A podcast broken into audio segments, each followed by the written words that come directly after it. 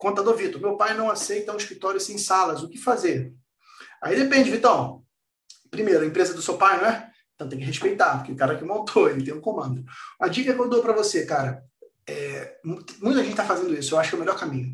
Se você não for capaz de convencer seu pai, e é muito difícil, eu não fui capaz de convencer o meu, inclusive, faz uma coisa, monta uma startup dentro da sua empresa contábil, usa a empresa contábil que você, tá, que você trabalha com seu pai como uma incubadora, monta um novo negócio contábil, coloca teu pai como sócio e fala, paizão, eu te amo muito, você me gerou e você nos levou até aqui. Eu estou com um novo projeto, uma empresa de contabilidade consultiva, que vai fazer contabilidade sem papel, vamos ajudar os clientes, só que para isso precisa fazer algumas mudanças. Vamos fazer o seguinte: você vai ser meu investidor, você vai me dar dinheiro, você vai me dar uma, uma salinha aqui, um espaço, por vezes até funcionário, sistema contábil, mas deixa eu ser o líder desse projeto.